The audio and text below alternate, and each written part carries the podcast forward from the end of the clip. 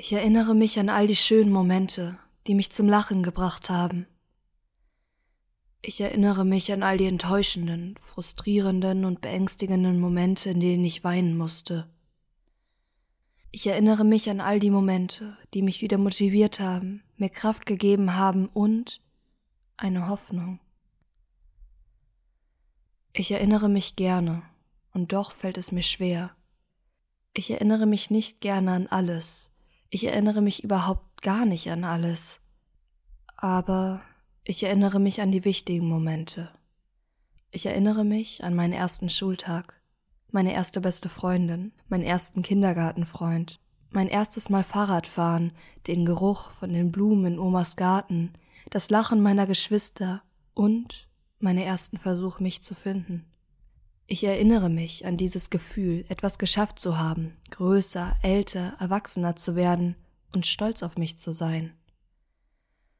Doch ich erinnere mich auch an die Momente danach.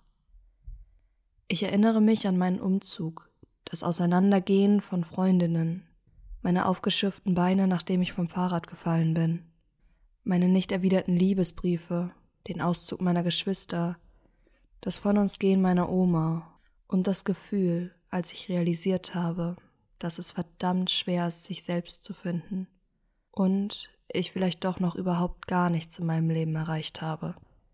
Ich erinnere mich an dieses Gefühl zu scheitern, zu fallen und zu weinen. Ich erinnere mich daran, dass mir immer jemand die Hand gereicht hat, um mir zu helfen. Ich erinnere mich an die Hände meiner Familie und Freunde, die mir hochgeholfen, mich aufgebaut und meine Tränen getrocknet haben, die aber auch mit mir gemeinsam geweint haben und mir nicht immer einen Ausweg geben konnten.